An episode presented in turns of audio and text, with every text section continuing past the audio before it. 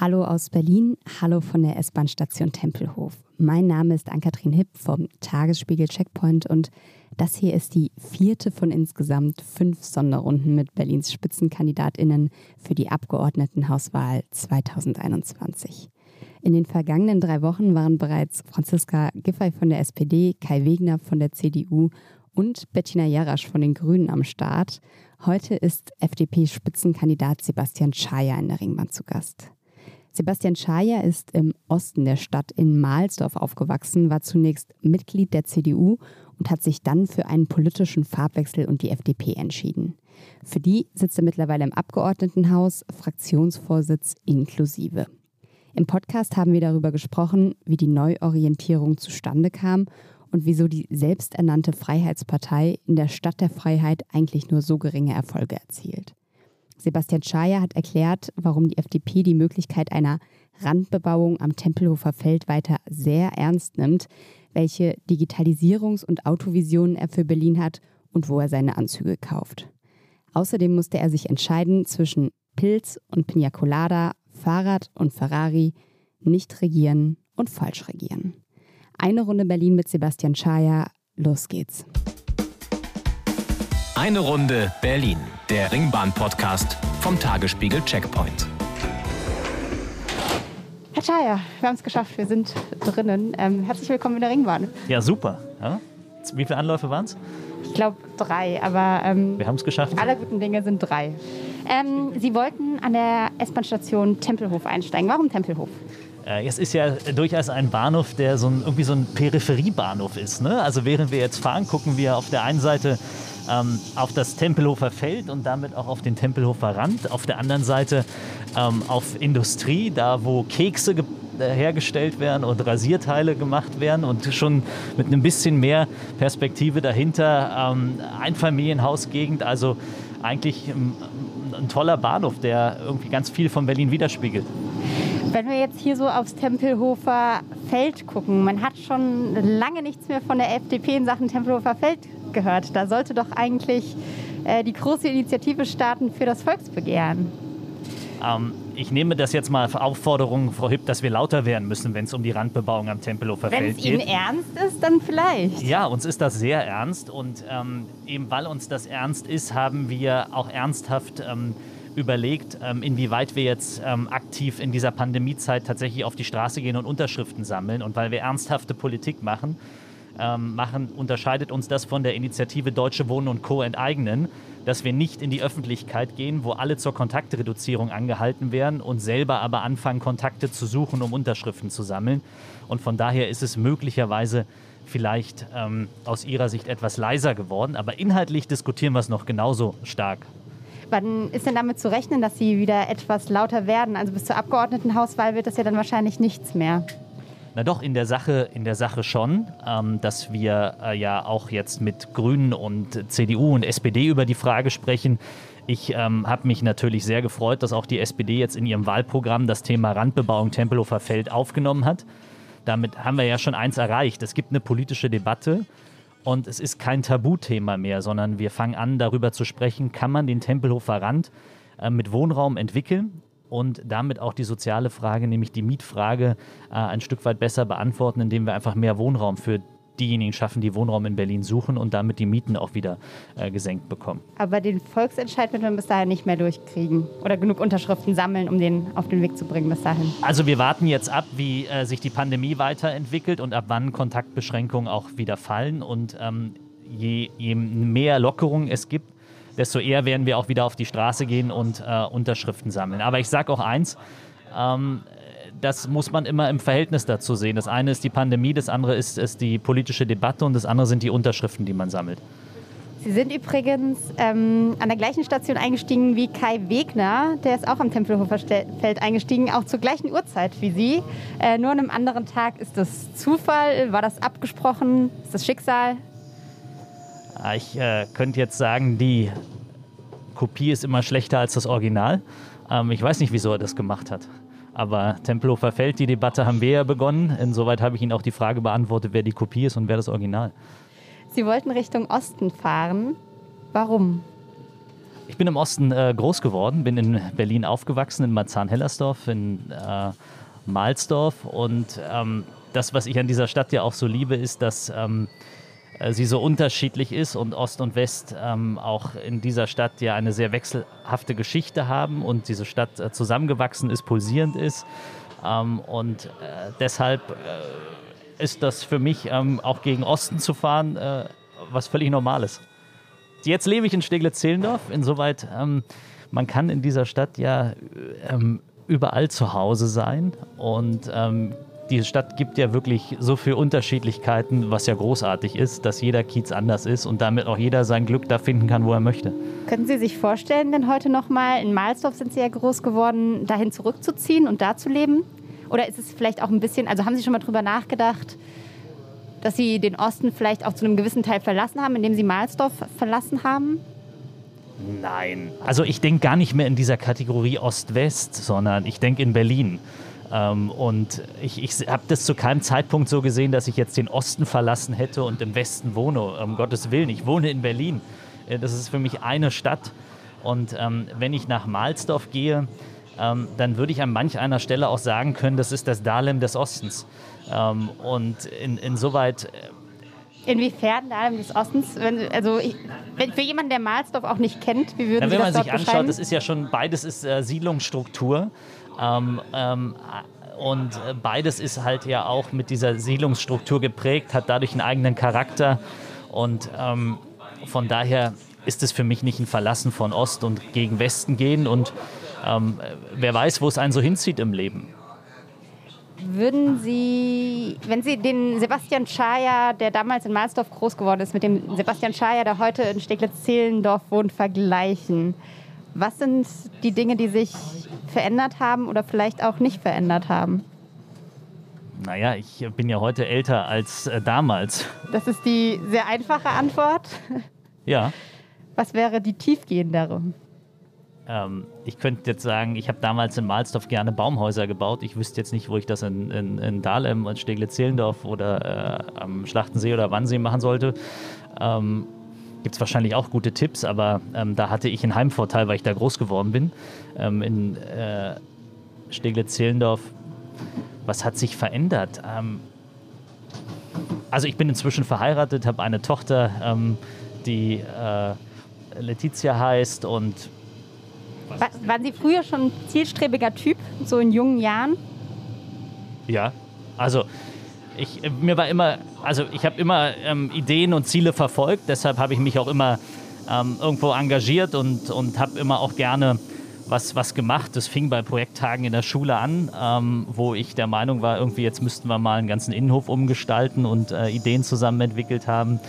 Ähm, und danach ähm, in, äh, in, in der katholischen Kirche ähm, ist natürlich auch so, dass es so Kinder- und Jugendwallfahrten gibt und äh, sowas wie religiöse Kinderwochen und dergleichen, ähm, wo man sich ja dann auch mit einbringt und irgendwann dann, wenn man größer ist, auch für die anderen Verantwortung übernimmt. Und klar hatte ich immer Ziele. Ich wollte ähm, Elektrotechniker werden, habe die Ausbildung als Elektrotechniker gemacht, ähm, hatte tatsächlich auch mal das Ziel, ähm, das Unternehmen ähm, äh, weiterzuführen, was mein Vater aufgebaut hatte, aufbauen konnte, Gott sei Dank, nach der Wiedervereinigung. Im Osten war das ja nicht möglich, eine Selbstständigkeit.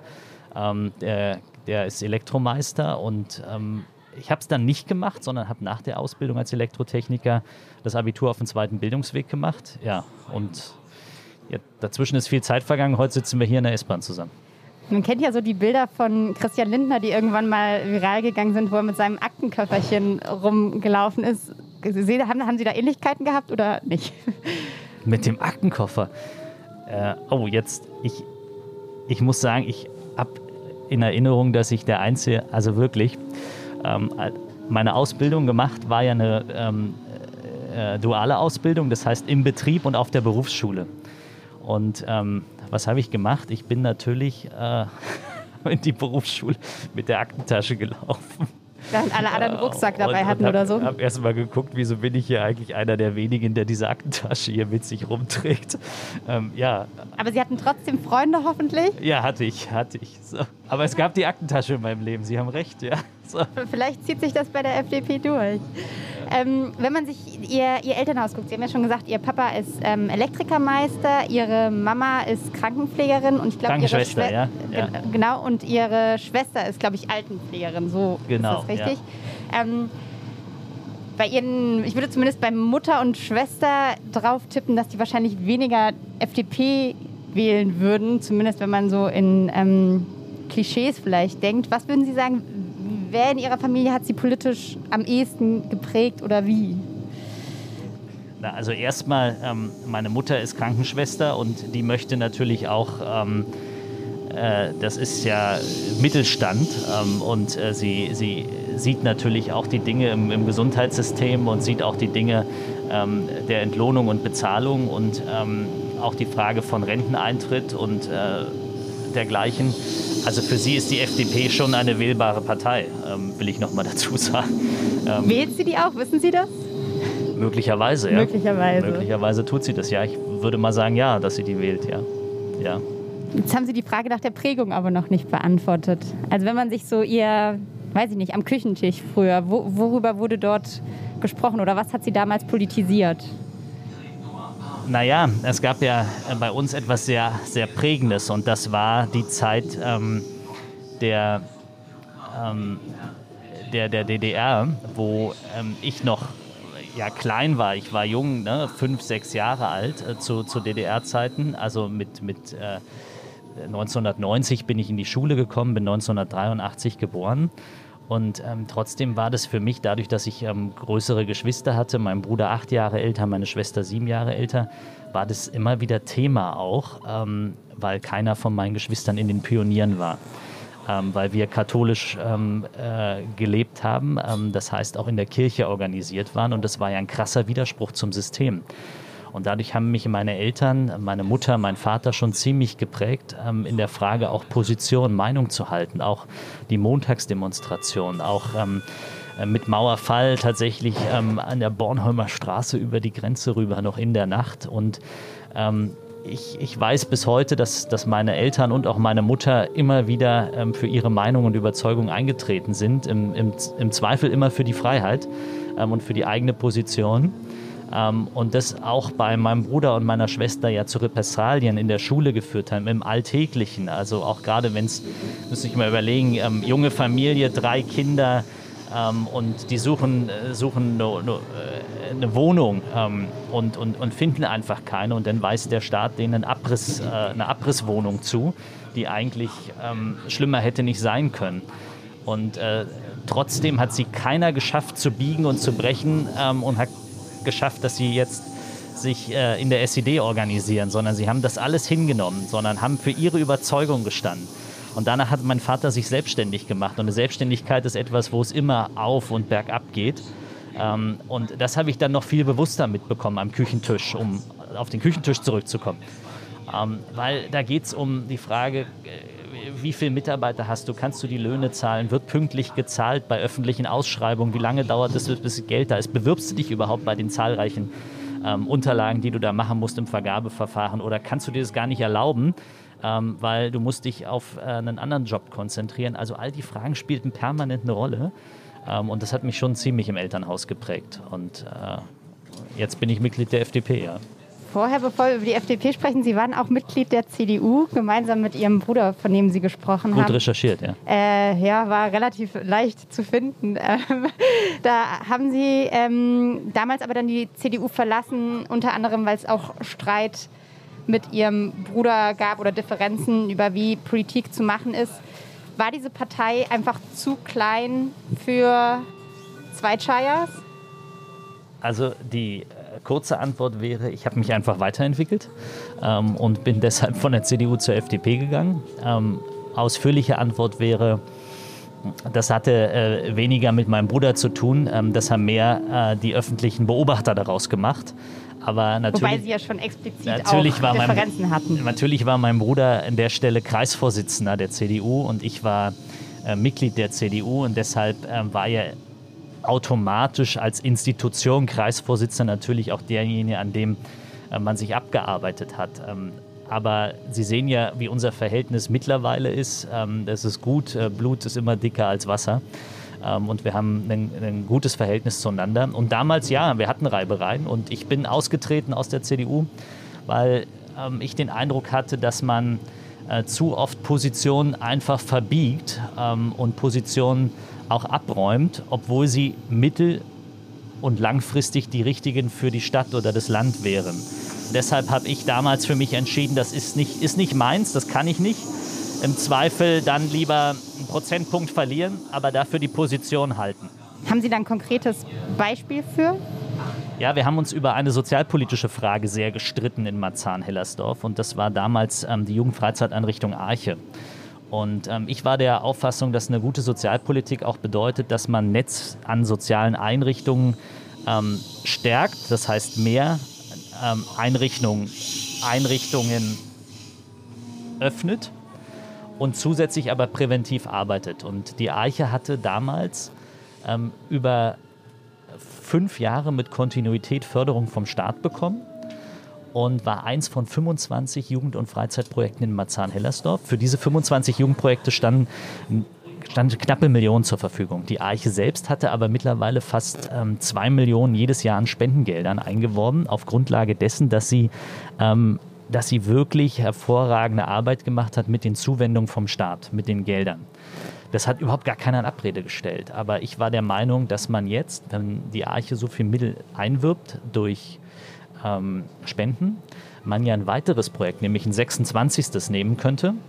Ähm, Marzahn-Hellersdorf mit großen Herausforderungen, gerade äh, bei, bei, bei Teenie-Schwangerschaften damals, dass man gesagt hat, ähm, wir müssen präventiv arbeiten, auch gerade Familienförderung machen, gerade wenn in so junge Familien ähm, äh, entstehen und Kinder kommen, dann braucht es viel, viel, viel Fürsorge, viel Sorge, viel Hilfsangebote ähm, und das wollte ich einfach haben. Ähm, und das war eine harte Entscheidung und ähm, da haben wir keinen Konsens miteinander bekommen. 2004 und 2005, als ich Mitglied der FDP war und in Verantwortung als Fraktionsvorsitzender, habe ich dann diese Entscheidung so umsetzen können im Jugendhilfeausschuss. War eine harte Entscheidung. Sie wurden dann auch zum zweitunbeliebtesten Berliner gewählt. Ja, das war keine leichte Entscheidung. Ähm, aber wenn ich heute darauf zurückschaue, dann sehe ich, dass wir genau dieses Projekt im Bezirk Marzahn-Hellersdorf ähm, bekommen haben.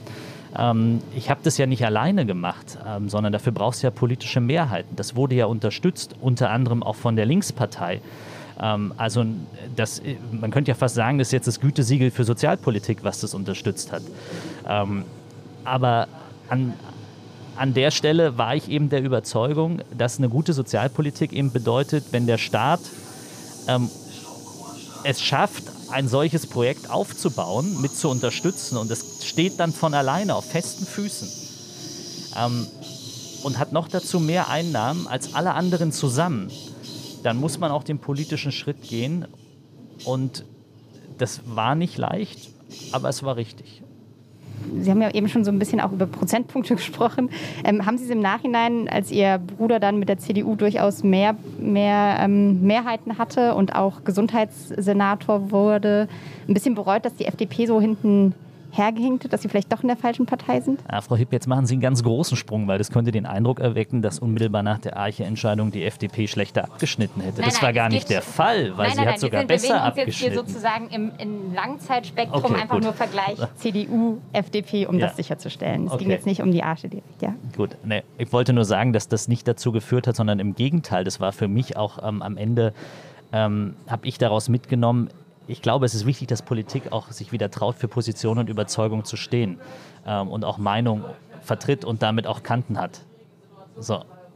Ähm, jetzt zu Ihrer Frage. Wie war die Frage nochmal? Die Frage war, ob Sie zwischenzeitlich mal kurz drüber nachgetrauert haben, dass Sie aus der CDU raus sind, weil nein, unter anderem nein. Ihr. Sehen Sie, habe ich schon vergessen, die Fragen. Nein, ja, nie. Okay, Zu gut. keinem Zeitpunkt. Überhaupt nicht. Das ist äh, eine klare Antwort. Und dann würde ich damit auch gleich unser erstes Spiel einleiten. Das heißt. Eine Station Entscheidungen. Da geht es nämlich auch um klare, schnelle Antworten. Ich gebe Ihnen immer zwei Begriffe zur Auswahl und Sie entscheiden sich bitte für einen. Es gibt keine Joker. Wir sind da knallhart. Berlin, Tag oder Nacht?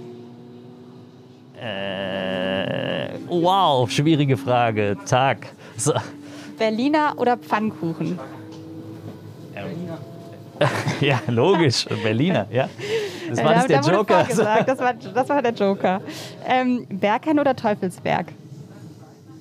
Äh, Teufelsberg. Pilz oder Pina Colada? Was? Pilz oder Pina Colada? Kennen Sie. Ja, Pina Colada. So. Ähm, Hertha oder Union? Äh, Union. Lieber Zeit stillstehen lassen oder Zeit reisen können? Oh, Zeit reisen können. Vergangenheit oder Zukunft? Zukunft. Liberal-konservativ oder sozialliberal? Sozialliberal. Kopf oder Bauch?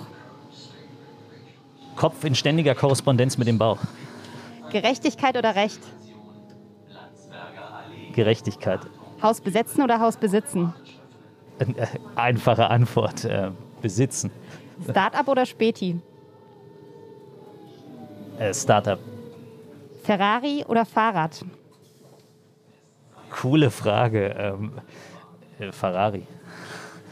Berliner Ring 2030, autofrei ja oder nein? Wir sind jetzt im S-Bahn-Ring. Hier fährt nur die Bahn. Und im Ring drinne? Äh, nein. Bettina Jarasch oder Franziska Giffey? Giffey. Und letzte Frage, nicht regieren oder falsch regieren?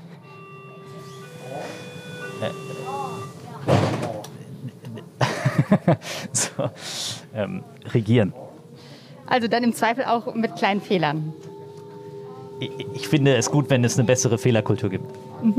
Mit wem würden Sie denn, angenommen, es gäbe diverse Möglichkeiten, am liebsten regieren im Abherbst 2021? Wenn Sie sich wünschen dürfen. Sie haben alle Auswahlmöglichkeiten, außer 100% FDP. Wir haben ja da eine klare, äh, klare ähm, Auffassung zu. Wir ähm, haben gesagt, wir wollen eine Koalition der Mitte in Berlin anstreben. Wir wollen vor allen Dingen Rot-Rot-Grün ähm, beenden, zusammen mit den Wählerinnen und Wählern. Und wir sind bereit, Regierungsverantwortung zu übernehmen. Und das heißt, wir schließen AfD und Linke aus. Und mit allen dazwischen, ähm, SPD, Grünen und CDU, bleiben wir natürlich im Gespräch. Jetzt haben Sie mir, Sie mir aber noch nicht Ihre liebste Wahl genannt. Sehen Sie mal, die Frage hätten Sie mir stellen müssen äh, bei unserem letzten Spiel zwischen den zwei Stationen. Nee, da haben Sie ja zumindest schon mal ähm, Franziska Giffey, Bettina Jarasch vorgezogen. Ja, habe ich. Das heißt, würden Sie auf Franziska Giffey Kai Wegner vorziehen? Also, ähm, das wüssten die Wähler wahrscheinlich auch gerne. Ne? Äh, also, Ja, wüssten wir alle Sie, gerne. Deshalb ähm, sagen Sie es uns doch Nee, und Ihren Frage- Wählerinnen und Wählern. Nein, aber ähm, ich wissen Sie, über diese ähm, Frage der Koalition jetzt zu spekulieren, äh, wird dem ja nicht gerecht, weil wir müssen ja über Inhalte sprechen. Und das ist ja die entscheidende Frage. Deshalb macht man ja auch einen Wahlkampf, äh, finde ich, um, äh, deutliche Inha um Inhalte deutlich zu machen. Aber Und ich sage Ihnen auch, wieso Ja? ähm, äh, ich äh, bei, bei Jarasch Nein gesagt habe, weil äh, Grüne, die ähm, das Gymnasium in Frage stellen, Grüne, die Enteignung wollen ähm, und unterstützen und ähm, die eher das äh, das Verbot als das Angebot in den Mittelpunkt ihrer Politik rücken, äh, den Zwang statt das Miteinander und den Konflikt, das, das sind so Themen, die mich in der politischen Haltung nicht so sehr ansprechen. Wenn wir uns die CDU angucken, die haben ja ihr Wahlprogramm selbst noch nicht rausgegeben. Insofern können Sie da sagen, okay, da kenne ich die Inhalte noch nicht ganz genau. Es gibt ja gerade aber auch eine ähm, Debatte rund um die CDU, die unter anderem auch ihr Bruder mit angestoßen hat, Mario Chaya, inwiefern sich die CDU gerade vielleicht auch zu sehr nach rechts verabschiedet unter Kai Wegner. Wie sehen Sie das? Das muss ja die CDU aus ihrer Programmatik und auf ihrer Ausstellung, aus, aus ihrer Aufstellung heraus für sich beantworten. Ähm, ich, Aber ist ja für ähm, Sie als nehme- möglicher nehme- Koalitionspartner? Ja, ja, ich, Ja. ich nehme erst einmal, ich, ich kann ja nur Dinge zur Kenntnis nehmen in der Draufsicht und da nehme ich wahr, dass ein, ähm, dass ein, ein, ein liberaler Kopf wie Stefan Evers ähm, nicht mehr in Charlottenburg-Wilmersdorf kandidiert, sondern mittlerweile in Treptow-Köpenick, obwohl Charlottenburg-Wilmersdorf eigentlich immer seine politische Heimat war. Das irritiert mich. Ich sehe, dass Monika Grütters keine Rolle mehr spielt, äh, keine herausragende mehr in der CDU Berlin, äh, die sich ja auch selber und auch ein, ein liberaler Kopf ist. Ähm, das irritiert mich. Ähm, und äh, das kann man sich natürlich bei der ein oder anderen Personalentscheidung noch anschauen ähm, und wird dann ähm, zu der Auf muss sich dann die Frage stellen, was heißt das für die programmatische inhaltliche Ausrichtung der Union? Und ähm, ich kann das im Augenblick schwer beurteilen, weil ich kenne kein Wahlprogramm der CDU.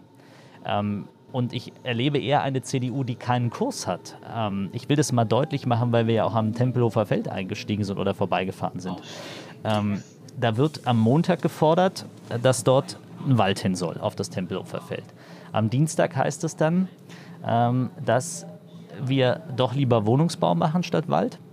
Ähm, am Mittwoch heißt es dann, naja, Hertha braucht ein neues Stadion. Wieso denn nicht das Stadion dahin, wo der Wald soll?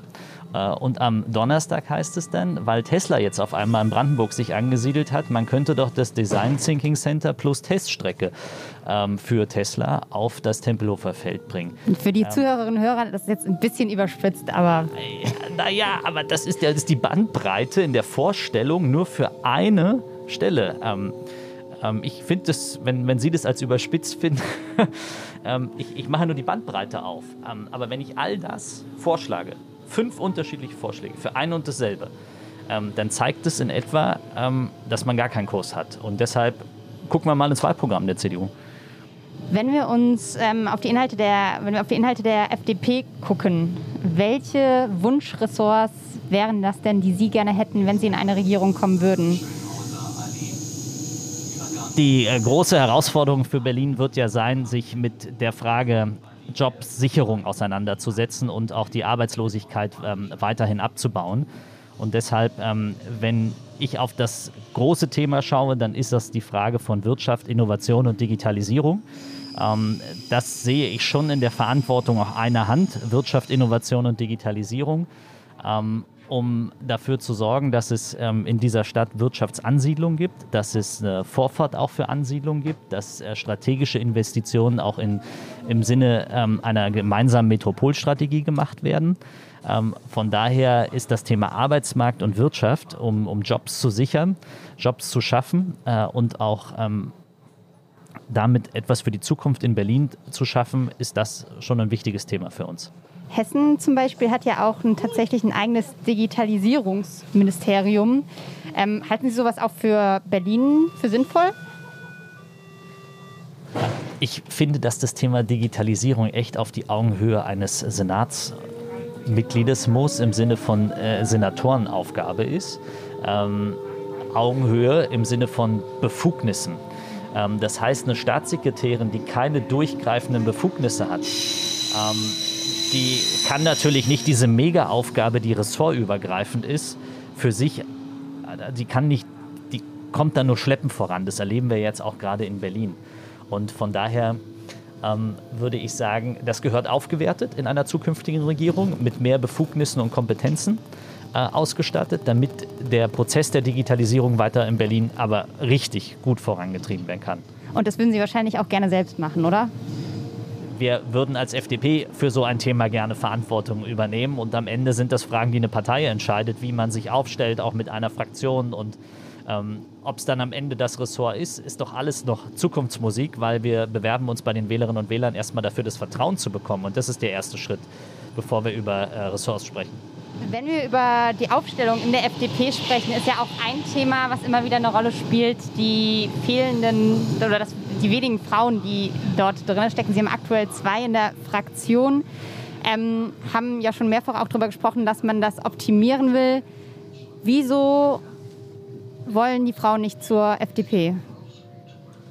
Na, das würde ich jetzt nicht so sagen, dass die Frauen nicht zur FDP wollen. Äh, Im Gegenteil, ähm, wir haben ja ähm, sehr viele Neumitglieder, die wir jeden, äh, jeden Monat aufnehmen. Ähm, darunter im Übrigen auch ganz viele Frauen. Ähm, wir haben zwei sehr profilierte in der Fraktion mit Sibylle Meister und Maren Jasper Winter. Ähm, und wir sind natürlich dabei, jetzt auch gerade in Empowerment-Programmen als Partei und ähm, ganz viel Frauenförderung zu machen, auch ganz viele äh, in Verantwortung zu führen, das jetzt in den Ortsverbänden, in den Bezirksvorständen, im Landesvorstand. Wir haben mit Daniela Kluckert ähm, eine Frau für den Deutschen Bundestag, ähm, mit an äh, mit Ann-Kathrin Riedel, ähm, die, die ebenfalls für den Bundestag kandidiert. Ähm, also ich kann das jetzt weiter ergänzen, wo wir überall Frauen in der Verantwortung haben. Ich würde kurz auf das Frauen-Empowerment-Programm ja. eingehen, weil das habe ich auch gesehen. Da haben ja. Sie, glaube ich, zwei Frauen, ähm, haben Sie das ausgeschrieben, politisch hochbegabte Teilnehmerinnen konnten sich bewerben für ein 24-monatiges Mentoring-Programm. Ja, genau. Und als ich das als Frau gesehen habe, dachte ich, ich würde mich nicht bewerben. Also wenn ich jetzt in, die FDP, in der FDP wäre und Lust hätte, was zu machen, würde ich denken, ich will die gleiche Macht, die gleiche Verantwortung wie die Männer und will nicht ein Mentoring-Programm als Frau. Mhm. Können Sie das nachvollziehen? Sehen Sie, und damit lassen wir Ihnen ja die Wahlfreiheit, was Sie machen. Aber, aber, können Sie das nachvollziehen, dass das so auf Frauen wirken kann? Ja, also das heißt ja, das heißt, also ich kann, äh, ich kann Ihre Sicht verstehen, dass Sie das für sich so sehen.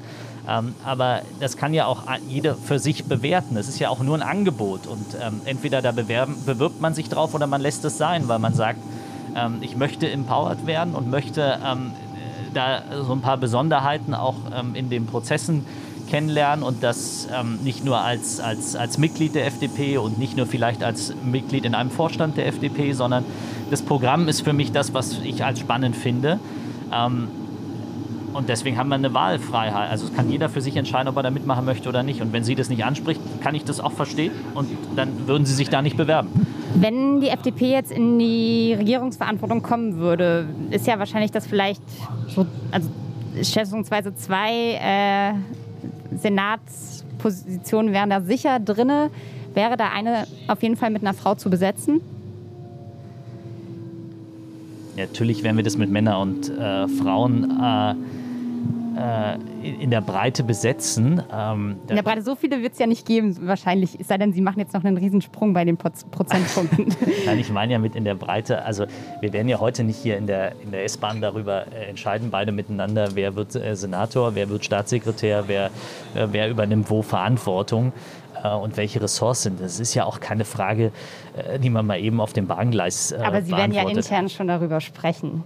Und ich sag mal zu sagen, wir, wir wollen da auch Nein, die Frauen Sie, tatsächlich wir, fördern. Wir sprechen, wir sprechen genau über diese Frage sprechen wir intern äh, gerade nicht, sondern wir sprechen darüber, ähm, wie können wir intensiv mit den Berlinerinnen und Berlinern in den Austausch kommen, um, äh, um, um um für Überzeugung zu werben und ähm, unsere Konzepte vorzustellen. Aber ähm, das, was wir nicht tun, ist gerade Regierungsjobs verteilen innerhalb der FDP, sondern wir gucken echt auf die Inhalte und auf, auf die Gelegenheit, mit den Berlinern zu sprechen. Aber Sie fänden es gut, wenn es eine Frau machen würde, auch eine Frau?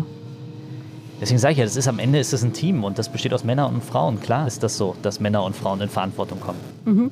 Äh, wenn Sie jetzt darüber sprechen, Berlinerinnen und Berliner ins äh, Gespräch kommen, Warum glauben Sie, ist die, also ich glaube im Moment sind es 7% in den Umfragen, warum schafft... Aktueller Tagesspiegelwert heute 8,6. Ich weiß nicht, äh, heute 8, oh, dann, das habe ich äh, noch nicht gesehen, das tut mir leid. Dann 8,6. Ist nicht schlimm. Ähm, es ist ja auch alles immer rauf und runter. Es geht immer hoch und runter, genau. Aber warum das glauben Sie... Kennen ja die Grünen, kennt ja jeder. Die Stadt der Freiheit und die Partei der Freiheit, warum finden die nicht besser zusammen? Warum bleibt es immerhin bei diesem einstelligen Bereich? Ähm, weil also da ist in der Tat noch jede Menge Luft nach oben, wenn man das Bild so sieht. Ähm, das liegt auch daran, dass wir ähm, sicherlich auch noch nicht alles an, an, ähm, an Themen und so weiter umfassend in die Öffentlichkeit gebracht haben. Dafür ist ja ein Wahlkampf da, genau das zu machen. Ähm, und natürlich ist das Potenzial in dieser Stadt groß. Ähm, Aber jetzt haben Sie mir nicht die, die, Gründe gesagt, warum, woran es hapern könnte vielleicht. Ich, ich, ich sehe das jetzt. Ähm, am, am, Ende geht es ja darum, das sehen wir jetzt auch gerade in dieser Pandemie, wie wichtig ist, dass es eine politische Kraft gibt, die als Freiheitskämpfer in den Parlamenten ist. Ähm, die auch äh, überall da, wo ähm, man merkt, dass Freiheits- und Grundrechte eingeschränkt werden, Zug um Zug immer wieder auch den ähm, deutlich macht, dass man hier einen Schritt zu weit geht. Das haben wir ja in dieser Pandemie auch gemacht, gerade wenn es um das Thema Ausgangssperre ging, wenn es ähm, um das Thema ähm, Corona-Maßnahmen ging, haben wir ja sehr deutlich gesagt, wo es zu weit geht und nicht. Und ähm, das meine ich mit Überzeugungsarbeit. Ich glaube, wir müssen einfach auch noch deutlicher machen, äh, dass wir genau diese politische Kraft sind, die für Freiheits- und Grundrechte jeden Tag ohne Wenn und Aber eintritt und im Zweifel es immer um die Freiheit geht. Liegt es denn vielleicht auch daran, dass die FDP einfach ein Berlin-Bild mittransportiert, das gar nicht von allen Berlinerinnen und Berlinern so gewollt wird? Wie meinen Sie denn das jetzt? Also Stichwort zum Beispiel, dass die FDP oder auch Sie immer sagen, ähm, dass sie Silicon Valley sich so eine Art Silicon Valley in Berlin gut wünschen können. Wenn man sich das anguckt, das Silicon Valley, dann ist es eben doch eine Hochburg, in der viele Reiche sind, in der man mit 1500 Euro, äh, Dollar eigentlich nur noch ein kleines WG-Zimmer maximal findet. Wenn nicht, es gibt da auch reihenweise Wohnwagen, wo die Leute irgendwie übernachten. Das ist natürlich auch ein Berlin-Bild, wenn man sich das so vorstellt, wo vielleicht nicht alle Leute mitgehen würden, überspitzt, dass wenn Berlin so werden würde. Also, ähm, jetzt es geht ja um, auch um den Spirit beim Silicon Valley. Ist ja jetzt eine gute Gelegenheit, dass ich es nochmal erklären kann. Also jetzt stellen wir sich mal vor, von Adlershof bis Cottbus würde es in den nächsten 15 Jahren so eine richtig krasse Kraftanstrengung geben. Und das traue ich den Berlinern zu, weil sie es immer wieder bewiesen haben in der wechselhaften Geschichte dieser Stadt. Ähm, und man würde ein neues Automotive, äh, ein neuer Automotive-Standort äh, werden und damit ähm, Baden-Württemberg und Bayern wirklich äh, äh, das, den Rang ablaufen. Ähm, das kann diese Region und äh, das geht eben, weil hier derartig viel Know-how ist. Ähm, und wenn man das noch mit den entsprechenden politischen Rahmenbedingungen wirtschaftspolitisch begleitet, ähm, dann kann das echt gelingen, so ein Zukunftscluster Automotive aufzubauen. Tesla ist da, ähm, BMW ist da, wir haben Siemens, Bosch, wir haben ähm, in Adlershof so viele kleine ähm, relevante Startups zu sitzen, die im Zulieferbereich sind und das strategisch aufzubauen und das Auto bewusst willkommen zu heißen, auch in dieser Stadt und damit dafür zu sorgen, dass das Automobil der Zukunft in dieser Region entwickelt wird. Das ist so ein bisschen dieser Startup-Charakter, dieses Silicon Valley, ähm, um damit Jobs zu schaffen und diesen Spirit deutlich zu machen. Was geht hier in dieser Region? Ich würde sofort mit Ihnen über dieses Thema weitersprechen. Nur weil wir gerade an der Beusselstraße sind, muss ich einmal ganz kurz über Tegel sprechen. Sind Sie drüber hinweg? Ich dachte, Sie wollen mit mir über den Fruchthof sprechen, da wo ich die ganze Zeit, wo wir als FDP drüber gekämpft haben, dass die ähm, Händler hier endlich äh, Mieterlass und Stundung bekommen, wo der Senat seiner Verantwortung monatelang nicht nachgekommen ist. Von privaten Vermietern hat das immer eingefordert und selber hat er hier Verantwortung, hätte sofort liefern können. Und wir haben Traditionsunternehmen, ja, können wir, wir gucken ja gerade drauf, familiäre Traditionsunternehmen haben hier ihre Türen für immer schließen müssen. Das ist das, was mich gerade an dem Standort wirklich umtreibt in dieser Zeit der Corona-Pandemie, dass äh, hier mit zweierlei Maß in dieser Stadt Politik gemacht wird. Ich habe hier früh um, um fünf auf dem Fruchthof gestanden und mit Händlern gesprochen, die, die Tränen in den Augen hatten, weil sie ihre Existenzen verloren haben, mit Mitarbeitern, mit Angestellten, die echt vor dem Scherbenhaufen standen und das nicht verstanden haben, wieso die Hilfen nicht ankommen in dieser Zeit. Sind sie mittlerweile da, die Hilfen? Sie sind äh, noch nicht bei allen angekommen. Ja, und es sind immer noch äh, zahlreiche, die darum äh, bemüht sind, jetzt auch Unterstützung vom Senat zu kommen. Ich bin froh, dass es jetzt ein Programm gibt, dass die ersten 15 Unternehmen jetzt auch ähm, mit der äh, Senatsverwaltung für Wirtschaft, also damit auch mit der ähm, BHLA, mit der Hafengesellschaft im Austausch dazu sind. Aber bis dahin ist so viel Zeit verloren gegangen, dass eben Unternehmen ähm, auch nicht mehr auf dem Markt nicht mehr weiter sind. konnten. Trotzdem wollte ich Ihnen noch die Tegel-Frage stellen. Sind Sie drüber hinweg? Oder trauen Sie noch ein bisschen nach? Naja, der Senat hat sich mit Tegel ein Denkmal der Ignoranz geschaffen. Und ähm, immer wenn ich äh, nach Tegel gehe oder äh, wenn ich mir dort das ähm, anschaue, was dort jetzt im Rahmen der Pandemie geleistet wird, ähm, mit, der, mit der Bundeswehr, im Übrigen herausragend, was die Hilfsorganisationen und die Bundeswehr ähm, und die, die, die vielen Ärzte, Pfleger ähm, und, und viele mehr in dieser Pandemie leisten, ähm, dann wird mir schon immer wieder deutlich, dass der Senat einen Volksentscheid ignoriert hat und damit auch etwas, was in seinem Koalitionsvertrag drinsteht, einfach beiseite gewischt hat, nämlich Bürgerbeteiligung. Und für mich ist äh, Tegel ähm, ein Denkmal der Ignoranz geworden, ähm, gerade auch im Sinne der Demokratie und des Willensbildungsprozesses. Und es ist auch ein Stückchen Identität der FDP verloren gegangen, oder? Das war ja das Thema, wo Sie jahrelang für gekämpft haben. Frau Hipp, so weit würde ich gar nicht gehen, dass das äh, Identität der FDP ist, es ist Identität der Stadt Berlin. Ähm, Tegel ist äh, Teil dieser Stadt und ähm, ich sehe an Ihrem Blick, dass Sie äh, Tegel auch mögen. Sie sehen das an meinem Blick? Ja. Ich bin gar nicht so oft von Tegel geflogen, tatsächlich. So, aber, aber Sie können ja jetzt nicht sagen, dass Tegel nicht irgendwie Es für Sie, Tegel, war ist doch für Sie auch Berlin. Tegel war natürlich praktisch. Das ähm, kann, glaube ich, niemand absprechen. Ist das irgendwie so, was Sie so einfach so schupp, weg? Ich glaube, Berlin ist es für mich nicht. Ich glaube, es ist für mich tatsächlich vor allem praktisch. Okay, aber Sie haben, gewesen. viele, Sie haben viele gute Erinnerungen da. So lange lebe ich ja noch nicht in der Stadt wie Sie, Herr Scheuer. Ich bin ja erst sieben Jahre da. So, viel, so viele Tegel-Erinnerungen habe ich nicht. Also ich habe da jetzt nicht meinen Freund kennengelernt, wie Sie Ihre Frau. Oder nicht kennengelernt, aber Sie hatten ja, glaube ich, eine Fernbeziehung, wo Genau, Sie ja. die immer getroffen haben. Ja. Ähm, okay, kommen wir wieder zu den Autos. Was fahren Sie eigentlich für ein Auto, Herr Scheuer? Ich ähm, fahre ja äh, einen, einen Dienstwagen des Landes Berlin quasi als ähm, Fraktionsvorsitzender und da habe ich ein Audi A6. Und privat haben Sie kein zusätzliches Auto? Ich selber nicht, nein. Aber Ihre Frau. Ja. Was hat die für ein Auto? Sie alles wissen wollen. Die fährt ein, äh, ein Q3, ein Audi Q3. Mhm. Und würden Sie persönlich sagen, dass Sie, also Sie wohnen ja, ich weiß nicht, Steglitz-Zehlendorf an der S-Bahn-Nähe Ja. oder könnten Sie aufs Auto verzichten oder ist das für Sie unverzichtbar? Ach, ähm, mal mit Auto, mal ohne Auto, das, das ist ja das, was, ich, was wir eigentlich auch als FDP wollen ähm, dass wir ähm, die Wahlfreiheit haben, dass du dich morgens entscheiden kannst, was nimmst du für ein Verkehrsmittel, ähm, wie willst du fahren, nimmst du das Car, Car to go, ähm, nimmst du äh, ein Carsharing-Angebot, nimmst du das Fahrrad, nimmst das Auto, dein eigenes Auto, ähm, weil du es jetzt äh, für richtig hältst und brauchst, ähm, oder steigst du in die S-Bahn oder in die U-Bahn oder in den Bus. Und könnten Sie sich vorstellen, nicht mehr Auto zu fahren? Im Augenblick äh, bin ich sehr bin ich sehr dankbar, dass das so ist, äh, wie, es, wie es ist, also mit dem Auto unterwegs sein zu können. Ähm, aber andere Lebenssituation, anderer Job, kann mir Auto vielleicht egal sein. Ähm, ich habe davor ähm, ja in der Projektentwicklung gearbeitet. Ähm, und da ist es halt auch so, dass man viele Termine in der, in der Fläche hat in, Deutschland. Ähm, und da bin ich dann schon mit dem Auto viel gefahren. Ne? Aber ich sag mal, von Steglitz-Zehlendorf zum AGH oder so. Das, das kannst du auch gut Geht mit, auch gut so. Kannst, kannst du auch gut mit öffentlichen fahren, ja klar. Ja, jetzt immer über die autofreie Innenstadt diskutiert. Die FDP ist dagegen, sagt auch, also sie argumentieren ja auch mit der Freiheit, dass jeder die Freiheit haben sollte, jedes Verkehrsmittel nutzen zu können.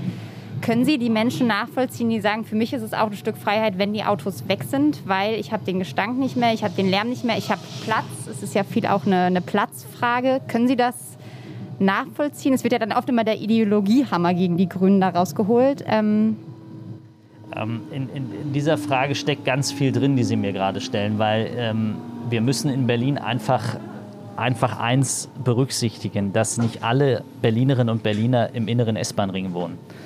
Ähm, und damit in der, in der Innenstadt, ähm, sondern dass zwei Drittel und damit die Mehrheit der Berlinerinnen und Berliner außerhalb des inneren S-Bahn-Rings wohnen, damit auf ihr, also damit natürlich darauf angewiesen sind, dass es einen guten öffentlichen Nahverkehr gibt, einen extrem guten öffentlichen Nahverkehr und dass sie auch ihr Auto brauchen. Ähm, und wir reden ja auch davon, dass wir das Auto, wir haben ja gerade über das Automotive-Thema ähm, äh, gesprochen, auch erneuerbare Antriebe wie Wasserstoff oder Elektromobilität, das wird immer ein Auto bleiben. Ähm, und äh, die wollen sie dann auch aus der Innenstadt raus haben. Ähm, will ich nicht. Ähm, ich lehne eine City-Maut ab, weil ich, will, weil ich sie für sozial ungerecht halte. Wenn äh, die Grünen das fordern mit 5 bis 8 Euro, dann halte ich das für falsch. Ähm, Aber können Sie das nachvollziehen, warum Leute die Autos aus der Innenstadt raushaben wollen? Äh, das sage ich ja, dass ähm, wenn, du, wenn du da lebst und wohnst und ähm, du, ähm, aber wir, wir müssen in dieser Stadt ja die Stadt ist ja nicht nur Innenstadt, die Stadt ist Berlin mit auch seinen Außenbezirken. Genau, aber da dürfte man ja weiter fahren. Ja, aber es ist doch, das ist doch Quatsch. Ähm, lass, lass un, lassen Sie uns doch lieber darüber sprechen, ähm, ordentliche Angebote zu schaffen, dass derjenige, der sich morgens entscheidet, ähm, mit dem Fahrrad zum S-Bahnhof zu fahren, ähm, auch sich relativ sicher sein kann, dass am Abend sein Fahrrad noch dasteht, wenn er zurückkommt. Ähm, also lasst uns dort Fahrradparkhäuser bauen, äh, da wo es möglich ist. Ähm, und die Wahlfreiheit organisieren und machbar gestalten und nicht die Konflikte gegeneinander suchen. Und das würde ich jedem sagen, der in der Innenstadt sagt, er, er trägt es nicht mehr mit dem Auto. Ähm, dem würde ich äh, empfehlen, versetz dich mal in die Perspektive des Polizisten, der in Spandau lebt äh, und in Mitte auf dem Polizeiabschnitt arbeitet im, drei, im, im Schichtsystem und nachts um 3 Uhr ähm, da anfängt, aufhört, was auch immer. Ähm, Versetz dich mal in die Lage von dem. Oder in die Krankenschwester, die im Krankenhaus Dienst macht. Versetz dich mal in die Lage, äh, die im UKB arbeitet oder in der Charité. Da könnte man ja gegebenenfalls auch Ausnahmegenehmigungen, dass man das irgendwie regelt. Das ja, wäre, ja? Aber Sie merken schon, dass das. Es ist kompliziert.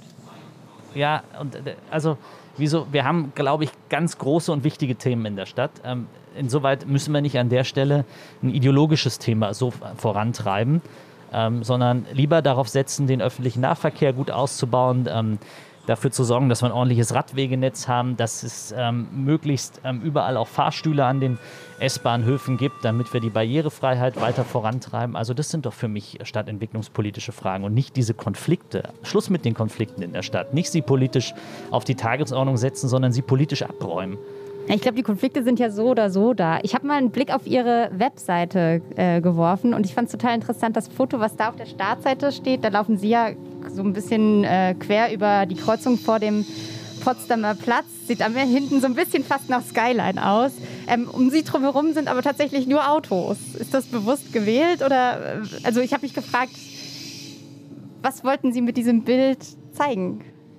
Ähm, die Frage kann ich Ihnen äh, natürlich auch beantworten. Ähm, Sie wissen ja als Journalistin, wie das ist, wenn Sie andere ähm, Personen mit auf dem Foto haben. Ähm, das ist ja nicht immer zulässig. Ähm, Und brauchen Sie ja von jedem, Autos? von jedem die Genehmigung. Bei den Autos werden Sie feststellen, dass die Kennzeichen alle weggepixelt sind. Und insoweit ist das ein Bild, was ähm, deshalb so äh, da zu finden ist, wie Sie es gefunden haben. Man hätte sich ja auch auf eine grüne Wiese oder aufs Tempelhofer Feld stellen können, theoretisch. Ah, die Bilder gibt es auch. Aber die wollten Sie nicht auf der Schauen, Startseite schauen haben. Sie mal auf meinen Instagram-Account. Das kann auch auf die Startseite. Ich nehme Ihre Empfehlung an.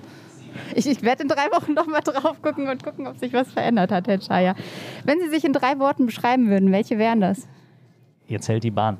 Ähm, Wo sind wir denn gerade? müssen, wir, West- müssen wir raus? Nee. Nee, wir müssen noch nicht raus. Wir haben noch Zeit. In drei Worten beschreiben. Ähm, ich würde sagen, ich bin ehrgeizig. Ähm, ich würde sagen, ich bin ähm, sehr äh, freundschaftlich ähm, im, im Sinne von im Sinne von von Kontakten und, ähm, und von, von hilfsbereit als drittes. Ist egal, ob Sie erst hilfsbereit, ehrgeizig oder freundschaftlich nehmen. Ich würde es mal beides Ein ehemaliger FDP-Kollege, der Fraktionskollege Rainer Michael Lehmann, hat mal über Sie gesagt, Sie würden für Macht Ihre Oma verkaufen. Wie kommt der zu sowas? Da müssen Sie ihn fragen und nicht mich. Hat Sie das getroffen? Höre ich heute zum ersten Mal. Das stand im Tagesspiegel-Artikel. Ja. Dann habe ich es nicht gelesen. Von wann ist denn Das das? ist schon länger her. Also es ist wirklich schon, es ist, ähm, das muss man dazu sagen, es ist lange her, das ist kein aktuelles ähm, Thema, ist ja auch mittlerweile Weiß ich nicht, aus gewechselt. welcher Situation oder Laune er heraus das gesagt hat und wie er das konkret meint. Ähm, ähm, das Traurige ist, äh, meine Oma ist verstorben. Ähm, Das, das tut mir leid, das sollte jetzt nicht... Ähm, und äh, insoweit muss jeder selber wissen, wie er damit, äh, wie er damit umgeht. Würden Sie denn sagen, dass Macht Ihnen insofern wichtig ist, um einfach auch, also wir haben ja vorhin über die Frage Regieren, nicht Regieren gesprochen. Ähm, wie wichtig ist insofern auch Macht, um gestalten zu können? Beziehungsweise wie wichtig wäre es Ihnen mal wieder an die Macht zu kommen? Aber man, ja, man möchte ja nicht an die Macht um der Macht wegen, sondern es geht ja tatsächlich darum, dass man ähm, jetzt seit Jahrzehnten in Berlin sind es äh, fast 30 Jahre ähm, keine Regierungsverantwortung hatte und viele meiner Kollegen haben ja auch in Oppositionsfraktionen zuvor immer wieder ähm, Lösungen angeboten für die Stadt, immer wieder auch Wege vorgeschlagen. Und ähm, das will man ja gerne gestalten und umsetzen. Ähm, und darum bewirbt man sich ja, um äh, auf Zeit ähm, den Sachen auch mit eine Richtung zu geben. Und ähm, dass es dafür dann auch Macht braucht im Sinne von Entscheidungskompetenz ähm, und damit Macht im Sinne von Durchsetzungskraft, ähm, das ist völlig klar, dass das dazugehört. Eine Sache, die ja potenziell mit der FDP kommen könnte, wäre die Digitalisierung. Wir haben es ja vorhin schon kurz angesprochen.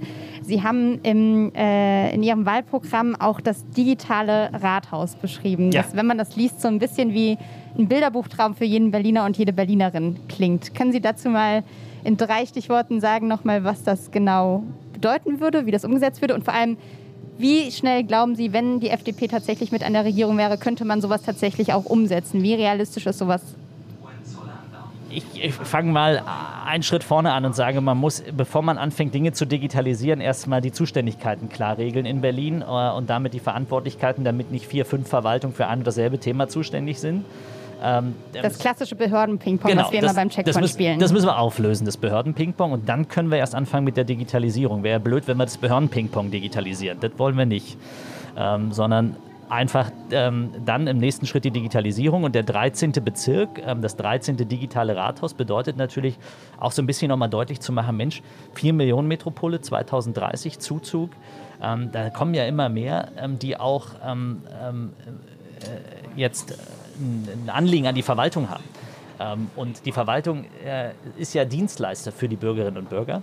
Äh, und das im Sinne so zu organisieren, dass es ein 13. digitales Rathaus gibt, wo man das als ähm, erstmal als Modellprojekt aufsetzt ähm, wo alles digital läuft, um Erfahrungen zu sammeln, Kenntnisse zu sammeln, Kinderkrankheiten ähm, zu erleben, abzustellen, um dann den nächsten Schritt zu gehen. Das ist die Idee von so einem 13. digitalen Rathaus und damit auch, ich meine, schauen wir uns mal das, Berlin, das Unternehmen Berlin an, ne? Ähm, über 100 25.000 äh, Menschen in der Berliner Verwaltung. Das ist das Unternehmen Berlin. Und denen so eine Idee zu geben und zu sagen, das macht ihr jetzt zu eurem Projekt ähm, und wir setzen das um ähm, und, und äh, schaffen damit auch immer wieder eine, eine Identifikation auch mit dieser Stadt ähm, und haben so ein Alleinstellungsmerkmal, das, äh, das wollen wir schon. Zwei Fragen. Die erste haben Sie noch nicht beantwortet nach dem Zeitraum. Wie schnell ist sowas umzusetzen? Na, das muss innerhalb der nächsten Legislaturperiode umgesetzt sein. Also fünf Jahre. Ja, wenn das, das in zwei Jahren gelingt, äh, auch hervorragend. Ne? Äh, man entscheidet es ja nicht alleine, sondern da machen ja ein paar mit. Also, Angenommen, es würde sozusagen beschlossen. Und die zweite Frage, Sie haben ja darüber gesprochen, diese Unzuständigkeiten aufzulösen. Mich würde jetzt interessieren, wie ganz konkret, weil wollen tun es ja alle. Keiner will ja dieses Behörden-Ping-Pong spielen. Geschafft hat es nur noch keiner. Wie würden Sie das ganz konkret lösen?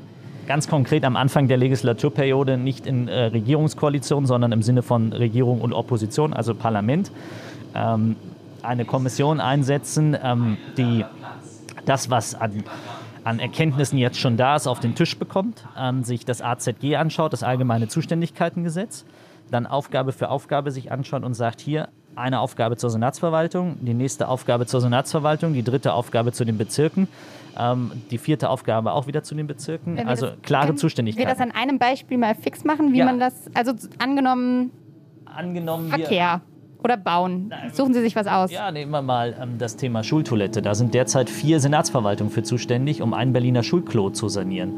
Ähm, und ich finde, das reicht, wenn das eine macht oder wenn es eine Schulinfrastrukturgesellschaft gibt, ähm, die genau das macht. Stattdessen äh, ist jetzt der Bezirk eingebunden, es ist die Senatsverwaltung für Bildung eingebunden, es ist Finanzen eingebunden und es ist Bauen nochmal eingebunden. Ähm, Aber diese Schultoilette, die ploppt ja dann irgendwann auf. Das heißt, man. Ich hoffe nicht, dass sie aufploppt. Also, so. ja, das Thema würde so. aufploppen. Das heißt, man würde aber schon am Anfang der Wahlperiode sozusagen sagen, alles, was mit Schulen zu tun hat, macht die und die Verwaltung? Weil es geht ja gar nicht, dass man. Alles, was mit Schulen zu tun hat, gehört in eine Schulinfrastrukturgesellschaft beispielsweise. Alles, was mit. Ähm, äh, und damit in den, nächsten, in den nächsten zehn Jahren auch die Verantwortung raus aus den Bezirken. Ähm, eine Gesellschaft, so wie Hamburg und München das machen äh, und damit sanieren äh, instand setzen und damit auch neu bauen. Das heißt, Sie wollen die Bezirke eigentlich auch so ein bisschen damit entmachten, wenn man die Zuständigkeiten neu zuordnet? Äh, ich will damit, dass äh, diese Stadt vorankommt äh, und damit entmachte ich ja keinen Bezirk, wenn ich das temporär tue für die eine oder andere Frage. Und ich habe ja eben eingangs auch gesagt, wenn man sich das AZG anschaut, dann kann es ja auch sein, dass man bei der einen Aufgabe zu der Auffassung kommt, nee, das kann auch ähm, der Bezirk besser, da ist er besser aufgestellt. Ähm, das ist besser, wenn das vor Ort passiert, als dass es jetzt äh, ähm, äh, im, in der Senatsverwaltung entschieden wird. Das muss man sich angucken und das kann eben nur gelingen, wenn das nicht eine Regierung gegen eine Opposition macht und ähm, so wie wir es jetzt erleben, Regierung untereinander gegeneinander, ähm, sondern das muss am Anfang passieren. Und Rat Saleh und ich wollten das ja am Anfang. Also wir haben ja gesagt, wir wollen eine sogenannte Enquete-Kommission. Ich habe damals gesagt Anti-Chaos-Kommission 2017, ähm, weil wir ja Chaos in der Verwaltung haben, ähm, nicht in der Verwaltung selbst, aber wenn es um die Fragen von Genehmigung, von Kfz-Zulassung, von, äh, von äh, Personalausweisen geht und all diese Fragen. Wenn's, wissen Sie noch, in Berlin hat man vom Standesamt äh, übernachtet, um überhaupt äh, einen Termin zu bekommen. Wie wäre das bei Ihnen bei der Hochzeit? Das, das, haben Sie das, das sind geschafft? ja alles absurde Dinge, die sich hier abspielen und da sagst du dir, wieso funktioniert das nicht? Und das liegt halt oft auch an diesen Zuständigkeiten. Und das gelingt nur, wenn man dann auch mit einer ordentlichen Zweidrittelmehrheit die entsprechenden Dinge verändert im Parlament, da wo eine Verfassungsänderung notwendig ist, das auch macht. Und das muss am Anfang der Legislaturperiode passieren. Wir müssen auch dazu beitragen, dass wir einfach ähm, bessere Arbeitsbedingungen, besseres Arbeitsklima in der Berliner Verwaltung schaffen. Und nur noch mal kurz, das würde dann in Absprachen mit den Bezirken gemacht oder würden Sie das durch den Senat versuchen durchzukloppen? Also ich habe das jetzt mal in einem Modellprojekt in, meiner, in der eigenen Partei gemacht äh, und wir haben in der FDP alle Bezirksverordneten an den Tisch geholt. Ähm, wir haben 33 Bezirksverordnete in Berlin und haben genau über diese Frage Schulinstandsetzung gesprochen. Und natürlich hast du da auch äh, den einen oder anderen, der eine Wortmeldung macht und sagt, das ist doch aber unsere Entscheidungskompetenz. Ähm, das, was Sie ja eben gerade auch schon angedeutet haben, da wird was weggenommen. Nee, da wird nichts weggenommen, sondern ähm, wir haben danach tatsächlich eine Einstimmigkeit hergestellt, ähm, weil wir davon überzeugt waren, es ist das Richtige, äh, um in dieser Stadt was voranzubringen. Und darum geht es doch und nicht um den eigenen, äh, um den eigenen Machtanspruch. Wir haben ja heute auch schon über Macht gesprochen. Ähm, Herr Chai, wir haben äh, die Leserinnen und Leser noch Fragen einschicken lassen, Ja. die sie Ihnen stellen wollten. Ähm, die würde ich jetzt einfach mal vorlesen und äh, Sie bitten, möglichst knackig zu antworten. Ähm, was will die FDP gegen organisierte Kriminalität tun? Ganz, äh, ganz viel, ähm, oh, weil, also wir würden zum Beispiel gucken, dass es ähm, neben, der, neben einer besseren Ausstattung der Polizei auch einen personellen Aufwuchs und eine bessere Ausstattung in der Justiz gibt, dass Polizei und Justiz enger zusammenarbeiten, dass es Brennpunktstaatsanwälte gibt, ähm, dass man schneller ähm, auch zu Entscheidungen bei Gericht kommt äh, und damit auch deutlich dokumentiert, dass wir einen funktionierenden Rechtsstaat haben. Macht Ihnen Andreas Geisel das im Moment okay genug? Gut genug? Ähm, es ist ja Luft nach oben, ansonsten würde ja die Frage nicht kommen. Nächste Frage. Wie soll man mit Investoren umgehen, die Wohnraum bewusst leer stehen lassen? Das ist eine äh, gute Frage ähm, und die darf man gar nicht pauschal beantworten, sondern muss man differenziert hinschauen. Wieso steht Wohnraum leer? Wie lange steht der leer? Sind das, was sind das für Gründe, wieso Wohnraum leer steht? Ähm, Hier hat er ja gesagt, jetzt- bewusst leer stehen lassen. Ist wahrscheinlich schwer herauszufinden, aber das war Das, sozusagen die ne, Frage. was, was heißt bewusst? Ähm, kann ja auch sein, dass es keine Genehmigung gibt für den Umbau, was ja in Berlin auch möglich ist. Also dann steht bewusst, dann steht Wohnraum leer, ähm, weil die Genehmigungen zu lange dauern. ich glaube, um, hier geht es wahrscheinlich um, um, äh, drum, um eine Gewinn Wohnung zu schaffen. zu steigern. Na, sie glaube, das sie das, glauben das, naja, aber wir wissen es nicht. bewusst leer stehen lässt, wenn ich auf was warte, dann lasse ich es ja nicht bewusst leer stehen, sondern dann, warte ich auf was. Also Frage wäre sozusagen, wie geht man um mit Spekulanten, die den Wohnraum bewusst leer stehen lassen, um danach potenziell eine Gewinnsteigerung zu haben? Ähm, wir müssen da, äh, also das eine ist, ist also wenn es eine Baugenehmigung gibt, muss auch gebaut werden. Also um das mal deutlich zu sagen, dann kann ich nicht über ewige Zeit damit rumspekulieren, sondern dann muss ich da Wohnraum schaffen. In Berlin fehlen 200.000 Wohnungen, die, die gebaut werden müssen ähm, und die brauchen wir dringend. Und bei leerstehenden Mietwohnungen, gibt es da irgendein Mittel, wie man dagegen vorgehen kann? Ähm, Nochmal, da muss man, muss man sich den Einzelfall angucken, wieso die leer steht. Und nur weil jemand glaubt, sie steht bewusst, wer, muss sie noch gar nicht leer stehen. Ich lehne im Übrigen Enteignung und Vergesellschaftung ab, um das nochmal deutlich zu sagen. Ich glaube, das ist bekannt. Ja, also ähm, Sie haben mich ja vorhin gefragt, ob Recht oder Gerechtigkeit. Ähm, das ist ja keine, eigentlich keine Entweder-Oder-Frage. Ne? Also ähm, am Ende würde ich immer auch für mich, mich für das Recht entscheiden.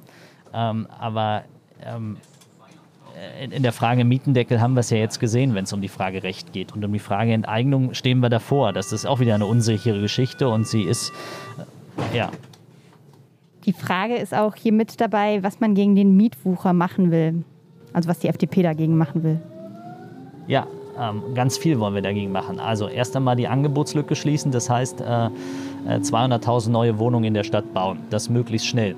Genehmigungsfreien Dachgeschossausbau voranbringen sind 70.000 Dächer. Ähm, Berlin wächst, das heißt Berlin darf auch nach oben wachsen. Ähm, wir würden einen Mietentüff einführen, das heißt immer dann, wenn das Parlament äh, in Berlin entscheidet, neue Anforderungen ans Bauen und an das Wohnen zu stellen, auch für die zweite Miete, das mal zu hinterfragen. Im Augenblick wird es nicht ausgewiesen im Gesetz und das im Zweifel abzufedern, ähm, finanzieller Art. Wir würden umsteuern von der, ähm, von der Objekt- auf die Subjektförderung. Das heißt, das Geld geht nicht mehr in den Beton, sondern das Geld geht zu demjenigen, der Hilfe und Unterstützung braucht. Ähm, das würden wir, würden wir machen. Wir würden ähm, darauf achten, dass in Berlin ähm, wir auf der Seite der Steuern Entlastung herbeiführen. Ähm, das würde bedeuten, dass wir bei der, bei der Grundsteuer, äh, also beim Hebesatz, ähm, eine Halbierung vornehmen. Haben wir im Haushalt im Übrigen in dieser Legislaturperiode abgebildet und nachgewiesen, dass das ähm, am Ende zu einer Nettoentlastung bei jedem Mieter und in der Stadt auch führt.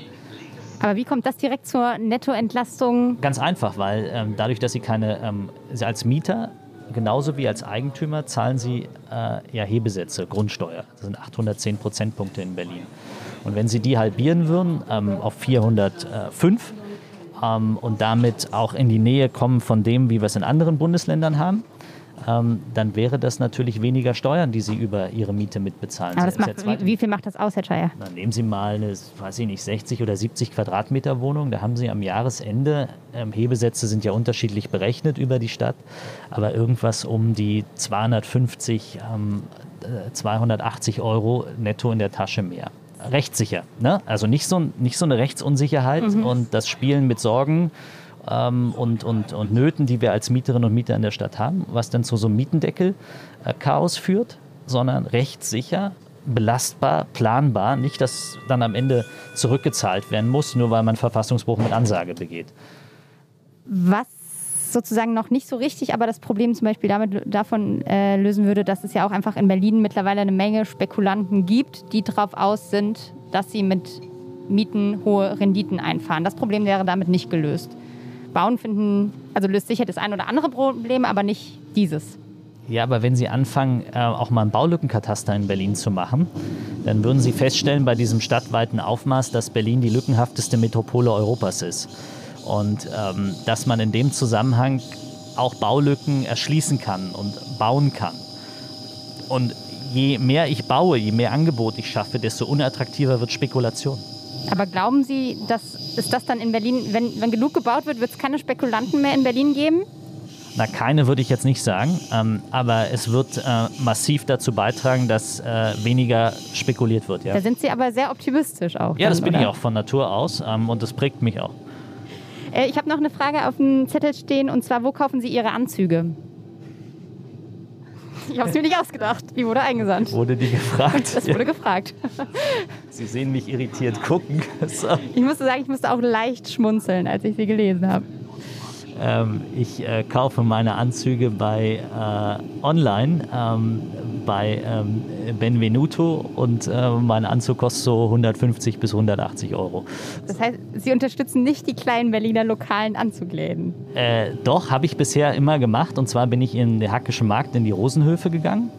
Ähm, und äh, leider wird das Produkt dann nicht mehr geführt. Und ähm, jetzt muss ich ähm, mal gucken, wo ich es wieder bekomme. So. Haben Sie genau ein Anzugmodell für alle? Ja, in der Tat. So, wissen Sie wieso? Weil das macht es so einfach. So. Man muss man morgens das, nicht entscheiden. Das macht es total einfach. Herr Jay, wir sind schon, ähm, schon wieder in Tempelhof. Das heißt, ich würde sagen, wir, wir steigen, mal, wir, wir steigen mal langsam aus. Muss ja gleichberechtigt für alle die gleiche Zeit sein. Okay, dann steigen wir aus. Ähm, so. Aber ich habe noch äh, drei Abschlussfragen ja. für Sie, die wir hier am Bahnsteig kurz klären können. Die erste wäre, angenommen, Sie würden ganz, ganz, ganz viele Prozentpunkte noch dazu gewinnen und regierender Bürgermeister von Berlin werden. Dann hätten Sie am Tag Ihrer Amtseinführung äh, potenziell eine Executive Order. Das heißt, Sie könnten eine Sache veranlassen, die kann auch utopisch sein. Das kann alles sein, was Sie sich erträumen können. Ähm, was würden Sie machen? Ich äh, würde eine Regierung bilden äh, und mit der loslegen. So pragmatisch einfach nur? Ja, klar. Na gut. Sie können alles machen, Herr Scheier. Ne? Sie hätten jetzt auch sagen können, ganz Berlin ist plötzlich gelb gefärbt oder so. Ich würde eine äh, äh, mietsenkende Neubauoffensive starten. Okay, notiere ich mal so. Im Jahr 2026 zieht der Tagesspiegel Bilanz Ihrer Regierungszeit. Wie lautet die Überschrift? Das wissen Sie besser als ich. Sie dürfen mir eine diktieren. Ideologiefrei, lösungsorientiert, pragmatisch. Mhm. Und die allerletzte Frage, Berlin als Lied. Welchen Soundtrack geben Sie unseren Podcast-Hörerinnen und Hörern mit auf den Weg? Wow. Berlin ist laut, leise, schrill. Ähm ein Lied, ich brauche ein konkretes Lied.